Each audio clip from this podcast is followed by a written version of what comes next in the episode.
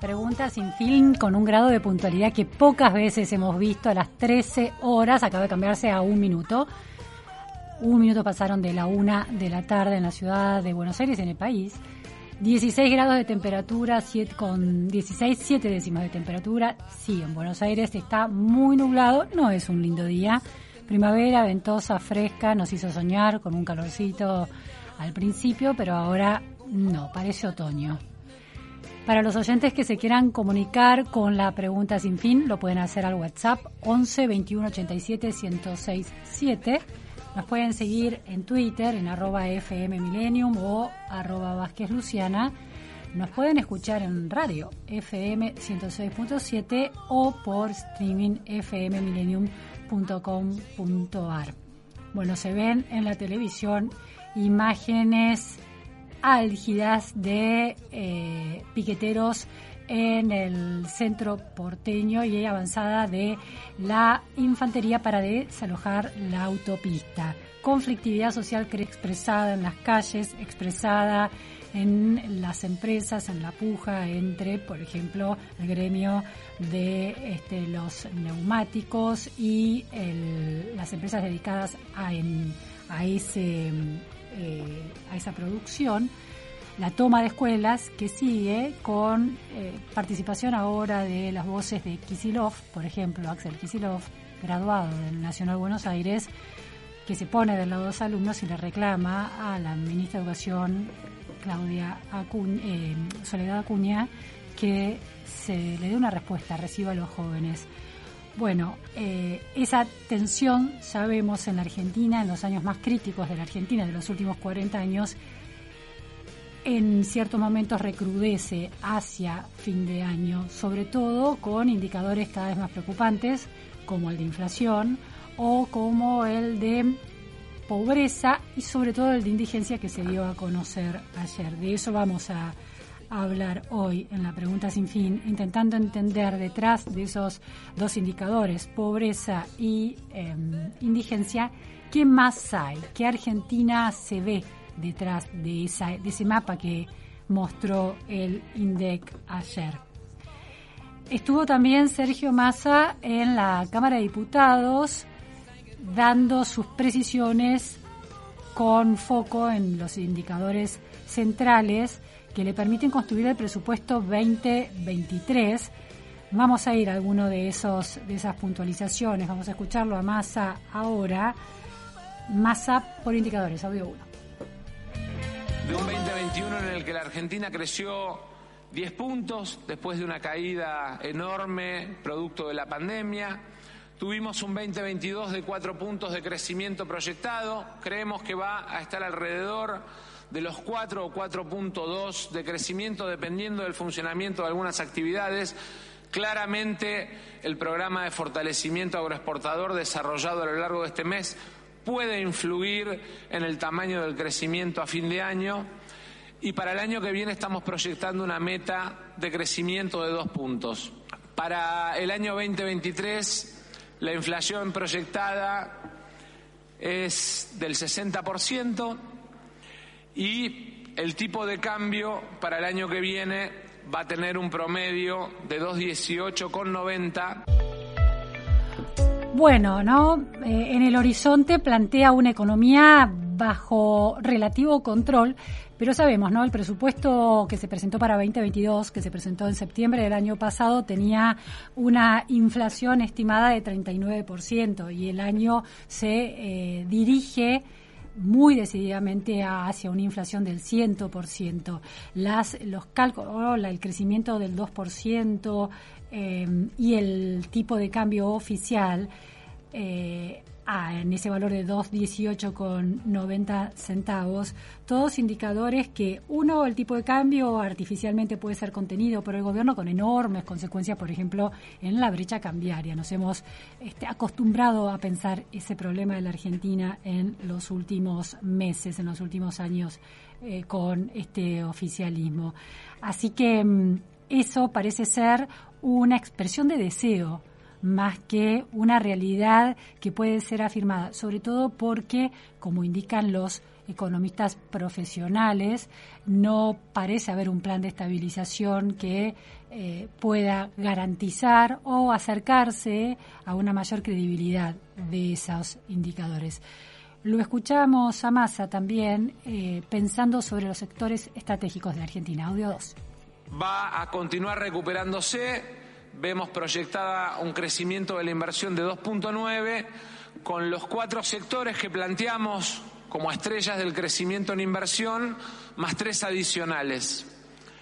El primero de los tres adicionales es el turismo, el segundo sector, producto de una ley sancionada por este Congreso, va a ser la construcción. Y el tercer sector que vemos creciendo más allá de los cuatro actores que les hemos planteado, economía del conocimiento, agronegocios, energía y minería, es el sector de la industria de las telecomunicaciones. Bueno, esos son los sectores en los que más sabe la posibilidad de una Argentina más robusta y de ingreso también de divisas. Massa se refirió también a educación y ciencia. Educación, sabemos, fue uno de los sectores que sufrió ajuste en las últimas medidas tomadas por el Ministerio de Economía. Lo escuchamos. En materia educativa, la inversión va a rondar 1.75 billones de pesos para salud 1.18 billones de pesos. La asignación en ciencia y tecnología va a llegar a una meta que se propuso este Congreso, que es el 0,34 del producto. Y los programas de protección social, incluidas jubilaciones, programas sociales, van a estar en 14.44 billones de pesos. Bueno, hay sectores también estratégicos, básicamente ciencia, educación, porque marcan el presente, pero también el futuro de la productividad de la Argentina, de la capacidad de valor agregado, de la capacidad, capacidad de competencia global en esos sectores que aportan mayor cantidad de ingresos, divisas y mayor crecimiento del Producto Bruto de una nación. Estamos en comunicación telefónica para para pensar precisamente ese rubro puntualmente, el de la ciencia y la evolución de la inversión y del desarrollo de la ciencia en Argentina, con un científico que además fue ministro de Ciencia y Técnica durante dos gestiones, la kirchnerista y la de Cambiemos. Me refiero, por supuesto, a Lino Barañao. Muchísimas gracias, Lino, por estar en la pregunta sin fin. Hola, ¿qué tal? ¿Cómo están? Muy bien. Es un placer estar acá. Bueno, muchas gracias, un placer tenerlo. Lino, doctor en química, como decía, eh, tuvo esa particularidad de ser un funcionario que se conquistó la credibilidad de dos signos políticos diferentes en, esa gestión. Eh, lo escuchaba al ministro de Economía a una, proponer una meta de inversión en, de, de ciencia para el año que viene de 0,34%.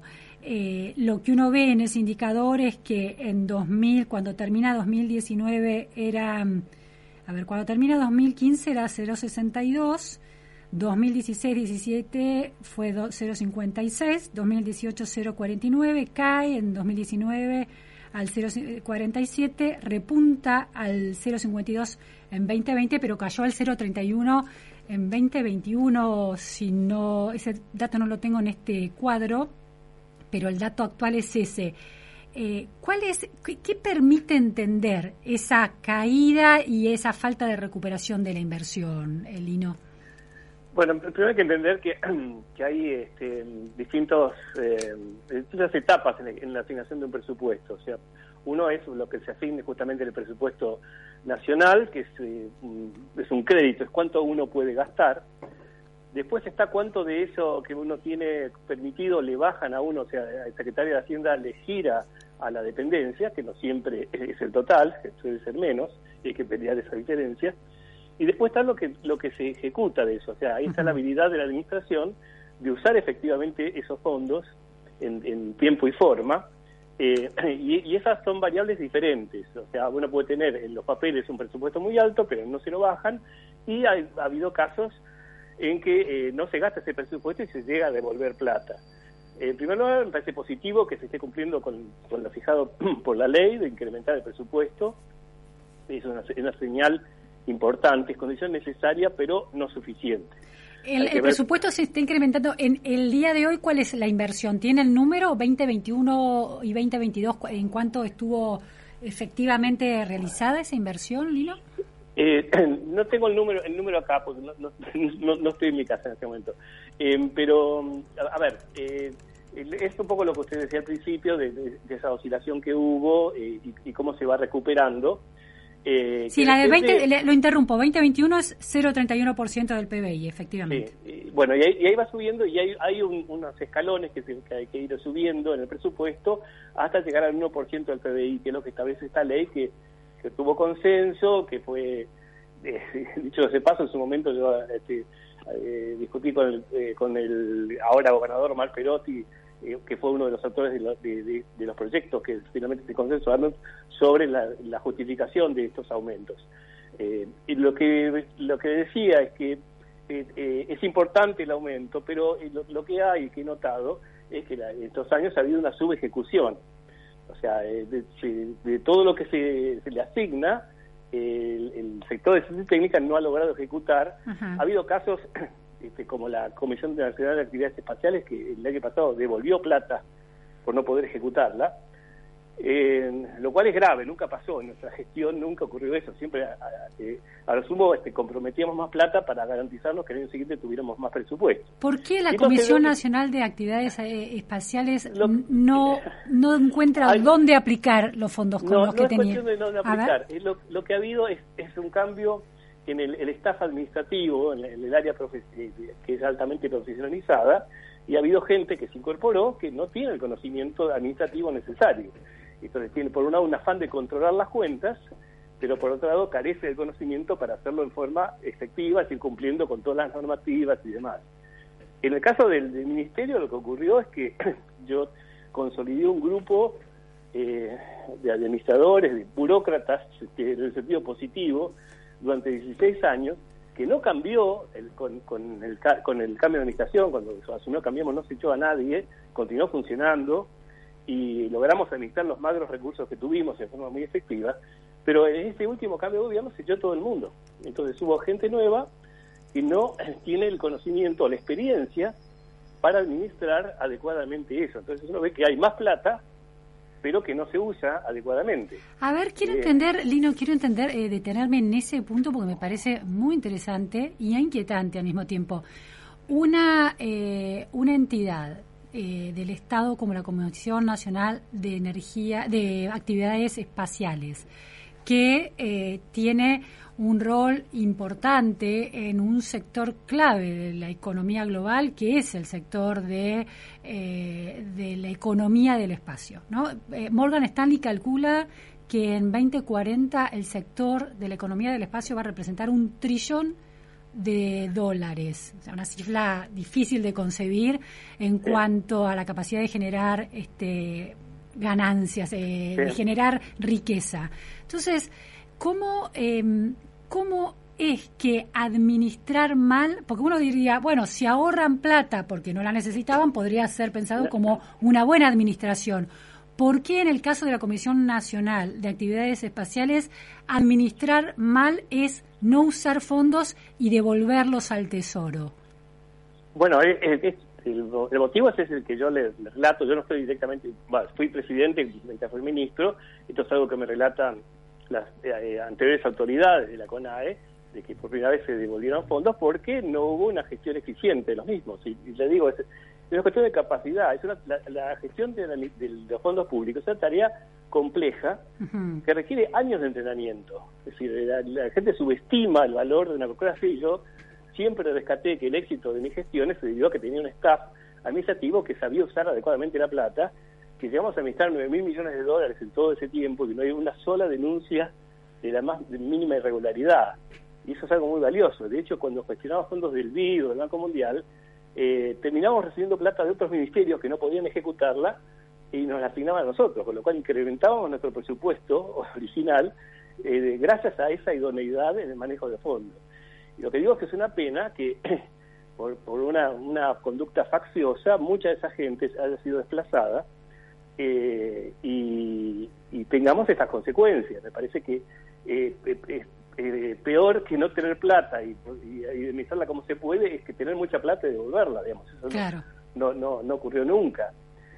Y claro, porque es un sector que, como está, está establecido, por eso la ley busca llegar al 1% del PBI, que está necesitando recursos para desarrollarse y consolidarse. Sí, y lo, y lo, lo doloroso, por lo menos para mí, es ver que eh, en el contexto es que se establecen por primera vez prioridades, como el ministro más acaba de denunciar, eh, sectores eh, prioritarios en los que el país tiene ventajas competitivas y que requieren del aporte tecnológico, que no tengamos la idoneidad para acoplar efectivamente la, el desarrollo científico, la investigación, a la producción. Y hay otro tema preocupante, que es un, un, cambio que se ha dado, sobre todo en el CONICET, un, se ha retrotraído la visión del CONICET a, la que tenía a mediados del siglo pasado, es una entidad que solo produce conocimiento.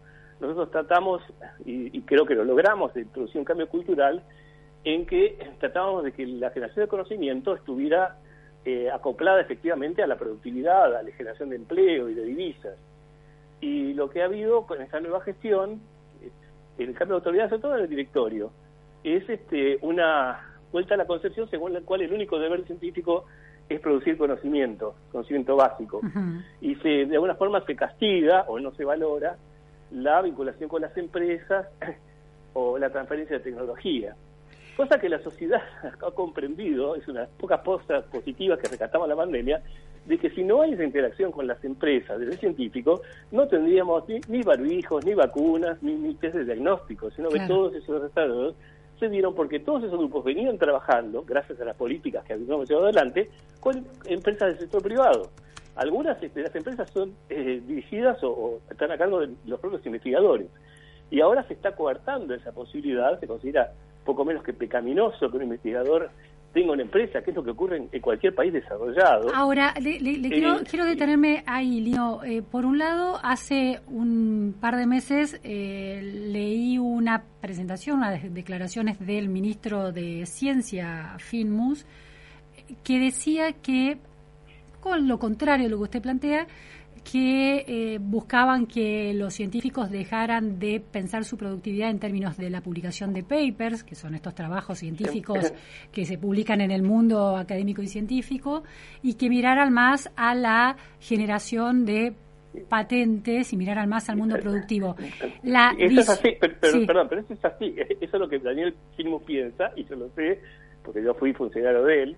El problema es la disociación del CONICET como tal, que siempre tuvo una resistencia a aceptar lineamientos políticos eh, y que actúa contra pelo de lo que son estas políticas. no tengo duda de que lo que piensa Daniel eh, va en este sentido. De usted, que, o sea, la ciencia sirve. Claro, usted se diferencia de la presidenta del CONICET, que es Ana María, Ana Franchi. Ni siquiera, ni siquiera de la presidenta del CONICET. algunos, algunos prestigiosos investigadores que, que integran el directorio que tienen una posición hostil a las políticas de vinculación con las empresas, incluso eh, con, resoluciones que complican políticas del propio ministerio que lleva adelante la agencia de promoción científica y tecnológica, que tiene un programa que se llama Empretecno, de creación de nuevas empresas, que fue reconocido por el Banco Mundial como de los más exitosos, incluso más exitosos que los fondos de capital de riesgo de, Silicon Valley, y que significó en términos de Estado un beneficio en cuatro o cinco años de 45% en dólares. Eso está demostrado por una, evaluación externa del Banco Mundial. Todo eso se compromete porque se disocia el sistema de reconocimiento de los investigadores de las consecuencias prácticas. Entonces se incentiva a los investigadores de que no se vinculen con el sector privado, que solamente publiquen papers que son lo que pueden evaluar, básicamente porque ciertos investigadores no quieren quedar al descubierto, eh, nunca han hecho otra cosa que hacer papers y por lo tanto no permiten que otros actúen de forma diferente. Eh, Lino, hace una semana eh, entrevisté a Raquel Chan, la, bueno, la científica que está detrás del desarrollo de la soja y del trigo tolerante a la sequía, que trabaja en el CONICET y en la Universidad del Litoral y pudo hacer ese desarrollo en una alianza estratégica con una empresa privada de biotecnología de avanzada, Bioceres, que usted conoce perfectamente, y le planteaba esta cuestión de la inversión en ciencia, la comparaba, por ejemplo, con la, ella se formó en su carrera de grado en la Universidad de Israel, eh, Israel invertía en ciencia, invierte en ciencia un 5% del PBI. Ella hacía una aclaración que esa inversión no es eh, en su mayoría del Estado, sino que hay una importante inversión del sector privado en el ecosistema científico israelí. ¿Cómo es eso en la Argentina? ¿Qué participación tiene? Porque uno ve en biotecnología, eh, en esos sectores vinculados con el agro más de avanzada, que hay inversión del sector privado en alianza con el mundo científico. ¿Esos son excepciones? ¿Cómo, cómo lo ve usted? No, es así. Es decir, en el mundo desarrollado el Estado aporta no más del 20-25% de la inversión en ciencia y tecnología, el resto es privado. En Argentina es exactamente lo, opuesto. El 80% es del sector público y hay una, una mínima participación del sector privado. Eh, y eso, este, bueno, en el caso de Israel, casi todas las compañías multinacionales tienen oficinas en Israel eh, e invierten muchísimo en el desarrollo porque desarrolla este modelo que me parece muy interesante para, para, para analizar acá en Argentina, que es la ciencia como servicio. Eh, si uno se fija en el hogar que tiene hecho en Israel, no hay nada, no hay manufactura. Eh, pero hay una cantidad de, patentes que se han desarrollado en el mundo que hacen que, por ejemplo, el Instituto Weizmann solamente por las patentes tiene un fondo de 3 mil millones de dólares eh, acumulado eh, y no hace investigación práctica, simplemente hace conocimiento, pero conocimiento de avanzada que eventualmente conduce a, a innovaciones muy valiosas. ¿Puede, puede mencionarnos alguna, Lino, de, de, ese tipo de, de eh, conocimiento generado de manera en la ciencia básica, pero que genera patentes muy rentables para el bueno, mundo a Ver, tal, vez la empresa israelí que, tengamos todos más presente es Waze. Sí. Eh, eh, y es el desarrollo de un profesor que sigue dando clases en, la, en su facultad, yo lo llegué a conocer. y la, la, otra empresa es esta que analiza eh, eh, imágenes en tiempo real y que permite eh, que permitió desarrollar los sistemas de los autos autónomos. Eh, hay medicamentos, este, hay electrónica, el software, la cantidad de, desarrollos que hacen que, Israel viva de eso, de la exportación de conocimiento. Claro, claro. Entonces, acá lo, lo que hemos tratado de hacer desde tiempo es justamente apuntarse a eso, mostrar que la tecnología que se desarrolla a partir del conocimiento contribuye a solucionar los dos problemas fundamentales que tiene el país, que son la generación de empleo y de divisas. Ahora, si uno analiza la, la orientación que tuvo históricamente el sistema científico argentino, no incluía ninguna de estas demandas. O sea, nadie, ningún científico pensaba que su deber ético era ver cómo hacía que, el país este, eh, tuviera más exportaciones o que, generara más empleo. Es algo que tratamos de ir induciendo gradualmente se dio no solo no solo por, por la influencia política que pudimos haber tenido, sino por un, recambio generacional. Los jóvenes tienen en claro que no solo quieren publicar en las mejores revistas, sino tener una empresa que muestre que lo que hicieron sirve para algo. Hay un, un espíritu emprendedor en los científicos más jóvenes. Exactamente, sobre todo de ver concretarse lo que idearon. Claro. Es una satisfacción adicional, no es tanto volverse ricos, es decir, yo quiero probar que esto funciona. Claro, claro. Este, este kit que hice, que, que me funciona en el laboratorio, se puede aplicar y que hay millones de personas que se van a beneficiar con eso. Interesante. Es muy importante. Ahora, es interesante eh, esta cuestión. Eh, Lina, usted plantea que hay una cuestión cultural que condiciona al mundo científico en su poca orientación y en su poca orientación y aversión al mundo de los negocios. Pero también plantea el caso de Israel, donde el sector privado, potente, empresarial, invierte el 80% en desarrollo, en I de investigación y desarrollo. ¿Por qué incentivos tiene el ecosistema israelí para que las empresas privadas hagan tamaña inversión y qué incentivos faltan en la Argentina para eh, que explican el hecho de que las empresas privadas no están invirtiendo en I+D?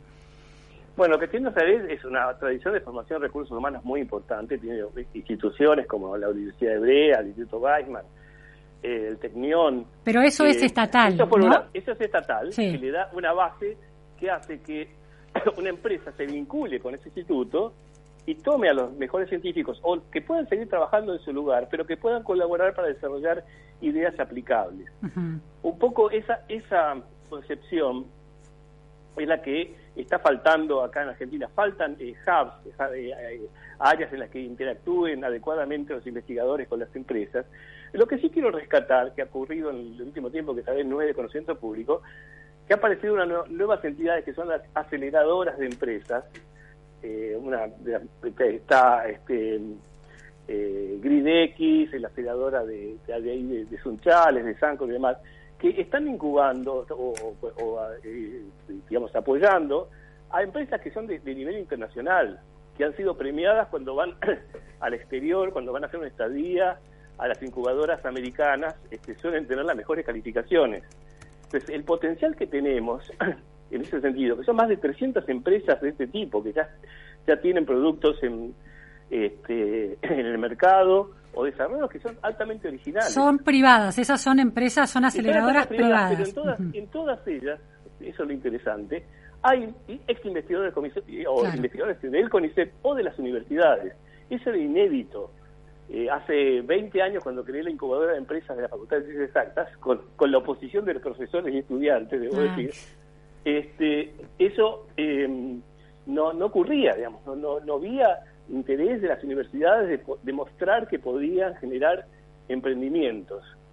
Este, yo me acuerdo que, los que se opusieron a la creación de la incubadora eran los, los, estudiantes que eran de la agrupación maoísta. Y una vez le cuento al embajador de China, digo, mire embajador, los chinos de mi facultad lo que hacen. Dice, no, dice, dígale a estos chicos que vengan a hablar conmigo. Dice, en China, si un estudiante o un profesor encuentran algo valioso, tienen la obligación moral de crear una empresa al servicio de su pueblo. Fíjate, es una definición muy, casi parece una perogrullada, pero acá hasta hace poco eso era inconcebible. Sí, la idea de que el conocimiento científico está, es parte de una torre de marfil autonomizada de lo real, cuando debería estar eh, impactando en la calidad de vida de todos todo el tiempo. Yo, digamos, cuando era investigador tenía cierto sentimiento de culpa porque pensaba que, que eso que yo hacía, que era muy divertido para mí y que me daba un rédito personal porque mi currículum iba aumentando cada vez que publicaba algo, eh, se hacía con el esfuerzo de los ciudadanos que no, no necesariamente iban a recibir ningún beneficio por eso. Entonces, el investigador, financiado por, por el Estado, tiene una deber, un deber ético tal vez superior al resto, porque él recibe un beneficio que un enfermero no recibe. No mejora su currículum por, por, por ser mejor enfermero. Y un investigador, sí, digamos, y cuanto más papers tiene, eh, más posibilidades tiene de, emplearse en el exterior y demás. Entonces, eh, yo creo que eso debería ser un elemento de reflexión que haga que los investigadores piensen, bueno, esto que yo hago y que me, este, satisface mi curiosidad, eh, tengo que ver cómo lo puedo aplicar, cómo puedo hacer que a, alguien le sirva. No necesariamente lo tengo que hacer yo, no tengo que convertirme en empresario, porque ya sabemos que es una experiencia nefasta, digamos, el investigador es muy mal empresario. ¿Por qué, el, investigador necesariamente es así? A ver, ¿por qué es, muy mal empresario? Porque, porque el, investigador lo que, lo, que, lo que le atrae es ir avanzando en el conocimiento, descubrir cosas nuevas continuamente, no perfeccionar un conocimiento eh, eh, específico. Eh, me decía, me decía un, este, uno de los, inversores en, el fondo Rothschild de Europa, uno de los más importantes, que tengo el problema con los investigadores que digo, bueno, quiero sacar el producto. Dice, no, no, no, pero espérame que mañana vengo con la, con la de un virus nuevo para algo. Eh, la versión 2.1. Y pues, bueno, la semana siguiente dijeron, no, pero ahora tengo otra idea que podemos hacer. Y nunca me concretaba. Yo necesito gente que le interese ver que el producto sale al mercado, que tiene una cajita y se vende. y eso al investigador no le atrae. Por eso necesitamos combinar investigadores básicos con tecnólogos, con gente que, que, tiene su objetivo en cosas distintas. Con hombres y mujeres de negocios, es decir, esa combinación virtuosa, claro, sí, sí, sí. Y eso está ocurriendo, digamos, yo quiero dar un, mensaje que finalmente es positivo. Estoy viendo con satisfacción que eso que hemos hecho durante tanto tiempo, y pese a la actual oposición de ciertos sectores cientificistas, eh, está ocurriendo y tenemos empresas realmente eh, que son motivo de orgullo. Eh, la vez pasada visité una empresa que se llama STAM, que hace algo que se llama microfluídica eh, para producir en forma más eficiente proteínas y fármacos en lugar de, usar esos grandes fermentadores. Y hay 200 personas trabajando, jóvenes, y están construyendo una, una impresora 3D que no existe en el mundo, porque necesitaban una que tuviera una resolución de 5 micrones, que es la mitad de un glóbulo rojo, para que tengan una idea, Sí. y la estaban haciendo ellos. ¿Esto dónde es? ¿Aquí en la ciudad de Buenos Aires? O? Ahí en la calle Maipú en 900, Claro, claro. más específicamente. ¿Y son todos 1500. gente de- que viene del mundo de la ciencia, del CONICET? Son... Gente de la ciencia, no, bueno, pero bueno, hay un diseñador industrial que, que coordina, pero hay el, el, el CEO, digamos, el que le tuvo la idea es un eh, eh, ingeniero agrónomo que creo que no terminó su carrera, pero que se dedicaba a fabricar cerveza artesanal Ajá. inicialmente. O sea, aportó esa, esa, Sí, sí, esa sí, la- de que hay que hacer negocios, pero Claro. hagamos una cosa bien sofisticada. Claro, claro. La creatividad ¿cómo- usando el conocimiento de punta, aplicar la creatividad empresarial. Bueno, y, y ha invertido 10 besos en esa empresa. Ah, qué A interesante. ver, estamos hablando de inversiones de decenas de millones de dólares, eh, lo que implica que la calidad es altamente Claro. competitiva, no tiene nada que envidiar a nadie. Entonces, y este es un fenómeno novedoso, o sea que eh, tenemos unicornios en potencia. Bueno, en otro caso que, que, que también surgió como una inversión inicial del Ministerio, la empresa Satellogic. Satellogic, Emiliano Cargeman, lo entrevisté. de Mariano Cargeman, Sí, que logré con- convencerlo de que hiciera la empresa acá, porque tenía ofertas de todos lados, y gracias a esto hay que reconocer, porque fue al apoyo de, de Cristina, de, de decir, bueno, pongámosle plata y que lo haga acá, pero que no haga en el INVAP. Y ahí empezó. sí, ahí empezó, pero después tuvo que mudar su, su fábrica de satélites a Uruguay por las desventajas que tenía. Argentina en términos macroeconómicos y de insumos y de exportación-importación, ¿no? Pero en el área de desarrollo, los chicos que piensan siguen estando muchos Siguen están acá, sí, sí, sí, es así. Por, porque eso, porque ahí, ahí podemos competir, porque eh, suena un poco feo decirlo, pero acá los cerebros están más baratos. Claro. eh, de alguna forma. O sea, pensar acá, eh, uno puede tener gente de primer nivel que si le paga un sueldo razonable en dólares, eh, puede producir mucho más. Y lamentablemente los salarios del sector público en investigación son hoy muy bajos. Y me decía gente de INVAP, el problema que tiene es que se está yendo la gente eh, y hay un, un gap generacional. Eh, Los que los podían formar se están jubilando y no hay gente intermedia. Claro. Y es- esa sí es una amenaza seria. Sí, porque sí, eso sí. no hace Susana con, con, con plata.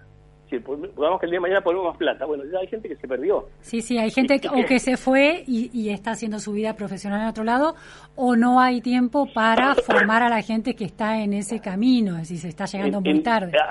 entonces, el tema de tener incentivos para que los investigadores puedan mejorar su calidad de vida, que de hecho hay muchas cosas que se han hecho. O sea, un investigador puede hacer una asesoría a una empresa privada, eh, cobrarla, incluso el CONICET le hace todos los trámites de ganancias y demás. Y ese, ese, ese servicio que se llama servicios técnicos de alto nivel, que está hace mucho tiempo, es muy usado por las empresas. Y de hecho, el CONICET en ese sentido es más efectivo en, en dar servicios tecnológicos que instituciones como el INTI, que es otra de las que se ha degradado, lamentablemente. O sea, simplemente hace servicios de, de- de determinaciones de, de- de distinto tipo, pero no es un centro de desarrollo como el que necesitamos para Argentina. Y Eh, CONICET sí. está cumpliendo en parte ese rol. Última pregunta, ¿cuánto de las patentes que se desarrollan en esas alianzas estratégicas entre CONICET y empresas eh, queda, beneficia la, eh, bueno, al, al investigador directamente? Bueno, tenemos un sistema muy generoso. El investigador se- y el- su grupo, en realidad, se lleva el 50% de, de los royalties. Eh, más que en otros países, en, en- en ciertas universidades uno tiene que firmar que no va a reclamar nada, Ah, que va a figurar como inventor, pero la propiedad es de, es de la Es universidad. de la institución. Ah, qué Eh, interesante. entonces acá puede, puede, puede generar una empresa y ser parte de esa empresa, digamos, eso también es algo que se, que se consiguió y espero que no se revierta. Eh, y el país recibe, recibe beneficios. Es más, hay algunos casos que la gente tal vez no conozca, eh, pero ya tenemos eh, varios. Eh, si lo que uno hace es parte de una planta o de una bacteria que, que está en un lugar particular, con una, en una comunidad aborigen o, o criolla, si se patenta algo y hay beneficios, parte va a esa comunidad. Eso se llama el protocolo de Nagoya. Ajá. Es obligatorio reconocerle a esa comunidad porque de alguna manera aportó biodiversidad Claro. para ese producto. Eso se está haciendo con la jarilla que se usa para un- una loción capilar para recuperar el, el pelo y se, se está poniendo en práctica y la provincia de La Rioja está recibiendo fondos para eso. Ah, no son- es, es tangible el beneficio Sí, sí, para, sí, la sociedad. No estamos hablando de que vuelve plata pero no sabemos a dónde va. Eh, Eh, Lino, le que- agradezco muchísimo. Un panorama eh, muy rico, muy interesante, desafiante también, con riesgos hacia adelante por esta Argentina que está tan estancada, pero de un panorama colorido y lleno de casos realmente potentes. Muchas gracias. Gracias, un placer como siempre. Igualmente, bueno, era Lino Barañao, un panorama sobre la ciencia argentina, los dilemas y dificultades, pero también las grandes oportunidades de que si son aprovechadas pueden ser muy, muy interesantes. Una radio para comprender nuestra realidad con libertad.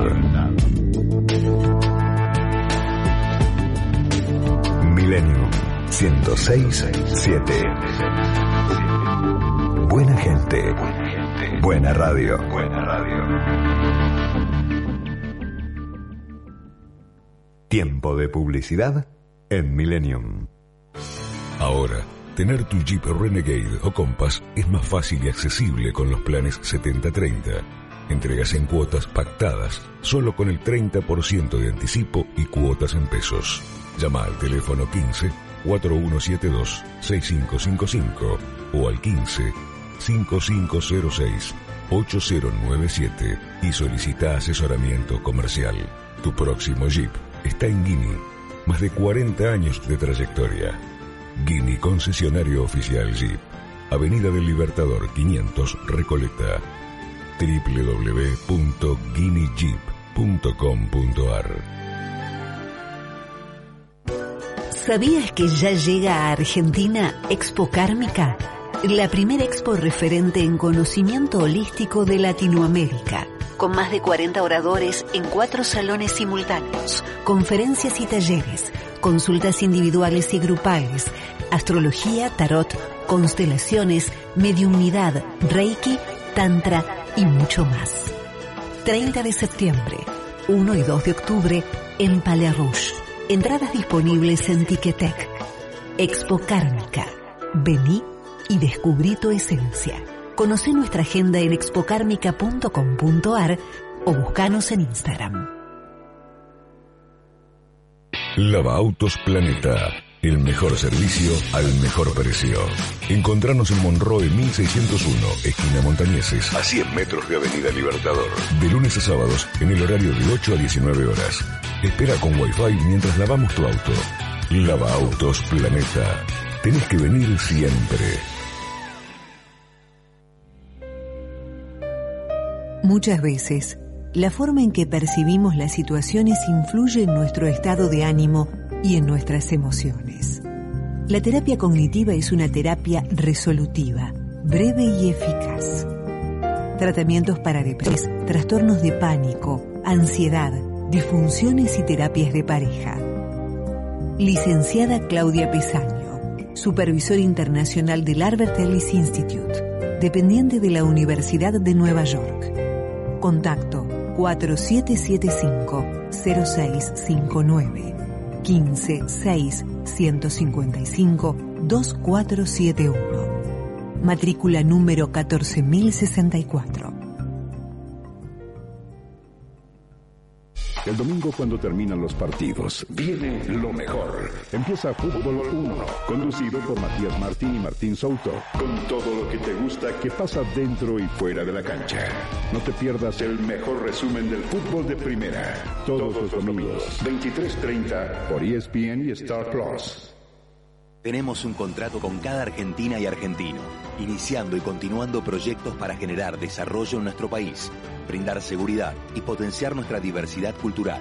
Firmamos actas de compromiso con las prioridades de cada provincia. Hoy te queremos mostrar los proyectos finalizados y los que aún están en ejecución. Conoce más acerca de nuestros compromisos en argentina.gov.ar barra compromiso federal. Lo dijimos, lo hicimos. Compromiso federal. Argentina Presidencia. Fin de espacio publicitario. 106.7 Milenio 106.7 Cuando al escuchar la radio todo cambia y se transforma.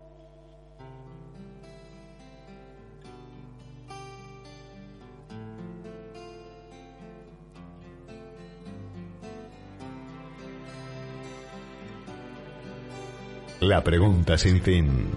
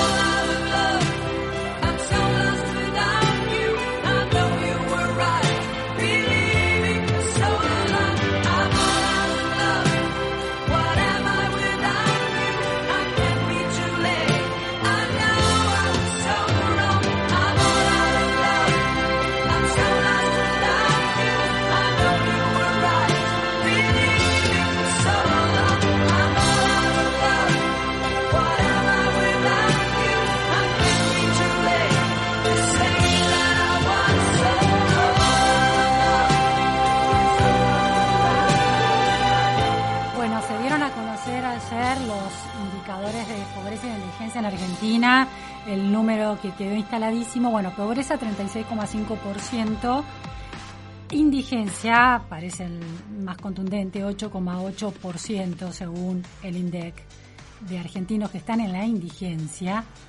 Pero detrás de ese número hay números todavía más preocupantes que tienen que ver con cuando uno empieza a mirar los distintos grupos de edad. En ese primer semestre de 2022, esos datos se publicaron, la pobreza entre los menores de 15 años, los chicos, adolescentes, llega al 50,9%. De 15 a 29 años es del 43,3%. De 30 a 64 años, 32%. Y en los mayores de 65 años, 12,1%.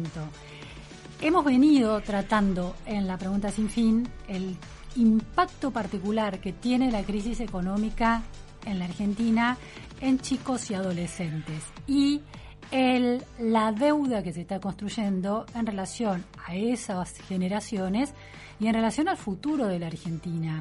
Hablábamos con Lino Barañao recién y la posibilidad de, una, de un mundo científico argentino más vinculado con el sector productivo para apostar a sectores de muchísimo valor agregado, muy com competitivos globalmente y que eh, impliquen la- la- el ingreso y la construcción de mayor riqueza.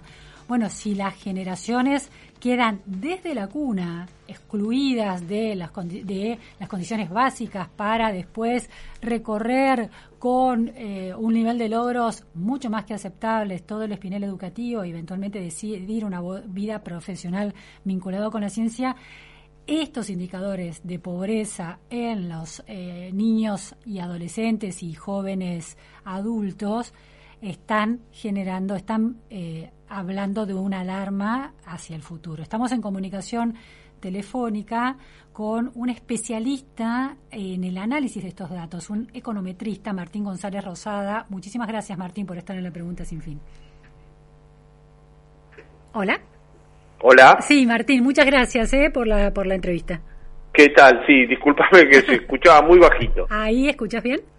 Sí, escucho perfecto. Bueno, Martín es por la Universidad de Buenos Aires y doctor en Economía por la Boston University. Es profesor titular del departamento y director de la maestría en Econometría de la Universidad de Itela. Martín recién mencionaba los, mm, los dos indicadores centrales, pobreza e indigencia, y por detrás de eso la discriminación por edad, con el impacto muy particular que tiene en la infancia y en la adolescencia el nivel de pobreza. ¿Esta, ¿Hay algún tipo de- de dato positivo en, esta, en este panorama que presentan los nuevos resultados del INDEC? Bueno, eh, a ver, eh, positivo es que los resultados son eh, muy parecidos a los del segundo semestre del año pasado. Eh, digo, en términos de la estimación puntual, la tasa de pobreza bajó un poquito y la tasa de indigencia subió un poquito, pero en términos del total de la población urbana que captura la, la, la EPH, los resultados son iguales. O sea, eh, es más o menos 37% de pobreza y este 8,5% de, de, de indigencia en el segundo semestre del 2021 y en el primero de el primer semestre del 2022. O sea que en términos de de los indicadores de estos dos indicadores sociales la cosa no empeoró, que eh, puede ser tomado como una buena noticia. Ahora está estancada, esa es una mala Está estancada, sí, está estable. Es decir, que las políticas sociales que, que llevan, demandan un, un impacto tan grande respecto del PBI, 0,5 puntos, por ejemplo, ¿no? La UH y otras Sí. políticas, eh, no están dando un resultado, por ejemplo, protegiendo a la infancia. No, eh, no, no, eh, eh, en principio no han ayudado a este, bajar la indigencia, que es lo que, eh, en donde más impactan esas políticas, ¿no? Claro. Eh, eh, entonces, no empeoramiento, signo positivo, pero estancamiento. No hay políticas públicas que logren torcer el rumbo de esa, de esa realidad. Cuando Sí, se mira por el... en realidad, en, en realidad, digamos, eh, para, para torcer la realidad, eh, el país tiene que empezar a crecer en serio. Claro. O sea, las políticas públicas sectoriales te pueden ayudar un poquito, pero para, para cambiar la, la realidad de, la- de las tasas que estamos observando, el país tiene que empezar a crecer. ¿Cómo, ¿Cómo es la relación entre el crecimiento del PBI total del país y la pobreza? ¿Cómo se hace esa medición para que una cosa derive en una baja de la pobreza? La Mira, para, para bajar la, la, la pobreza eh, en forma, eh, para seguir con nuestra conversación inicial, para, para bajar la, la, la, la pobreza significativamente, para hacer un cambio en la, en, en la tendencia, eh, no basta con crecer un año, deberíamos crecer, te diría que por lo menos 10 años este, a, a tasas de 3% para bajar la pobreza a niveles razonables que uno pueda manejar después con políticas sectoriales o políticas sociales. Pero, Martín, lo que quiero entender es, no es tanto eh, por esas ayudas que da el Estado, sino porque los, los, los salarios que puede pagar el sector productivo mejoran. Sería ese Claro. el, eje, el eje de la mejora de los indicadores de pobreza. Claro, la mejora de los ingresos tiene, viene, debería venir por dos partes cuando el país crece. Una es por el crecimiento de los ingresos individuales y otra es porque ingre- a- aumenta el empleo. Claro. Entonces los ingresos de la, la- las familias tienen más perceptores de, de ingresos y eso hace que ingres, que aumenten los eh, ingresos familiares, que es la, digamos, la variable con la cual uno mide la pobreza. Martín, la vicepresidenta Cristina Kirchner planteó a través de Twitter una preocupación y una alerta a la gestión económica en relación a la suba de los alimentos y a, la, eh, a los beneficios extras que estaría teniendo ese sector. ¿Cuánto impacta los alimentos en, la, en el cálculo del nivel de pobreza? Eh, los, el, digamos, la- el, aumento de los del- de la canasta este, alimentaria eh, te impacta en la en la indigencia directamente y es una parte de la canasta básica total que es la que eh, con la cual uno compara los ingresos para medir la la, la pobreza. Eh, ¿Qué porcentaje de la canasta básica total representa alimentos? representa alimentos más otros bienes y servicios. Por eso, ¿cuánto pesa el- el rubro alimentos en esa canasta? ¿Qué porcentaje es? Y eh, a- ahora acá no te podría decir, porque habría que calcular, eh, eh, digamos, el- los ponderadores de la canasta van cambiando con el tiempo este, y no son públicos. O sea que se- uno Ah. po- podría hacer un, un- un cálculo aproximado de cuánto representa este, eh, la canasta básica alimentaria en la, en la, en la total a través de los este, ponderadores implícitos. ¿Tiene Pero sentido hacer ese razonamiento de que, porque eh, la declaración de vía Twitter de la vicepresidenta se da después de conocer el indicador de pobreza e indi- indigencia, ¿tiene sentido hacer un razonamiento casi causal entre el aumento de los alimentos y eh, el nivel de pobreza? Eh, no en términos de, digamos, eh, no sería un, un argumento causal, en mi opinión. Eh, lo que, digamos, la, la, la sugerencia este, sería eh, hay que bajar la inflación. Claro. O sea, y, y- y para bajar la inflación este, se necesita en este momento un plan de estabilización que el gobierno no tiene. Eh, después está el tema de cuáles ciudades, cuáles provincias tienen mayor nivel de pobreza. Eh, ¿Hay alguna variación significativa comparado con el semestre anterior? ¿Hay alguna zona, región o ciudad o, o conurbano que se haya empobrecido este, significativamente?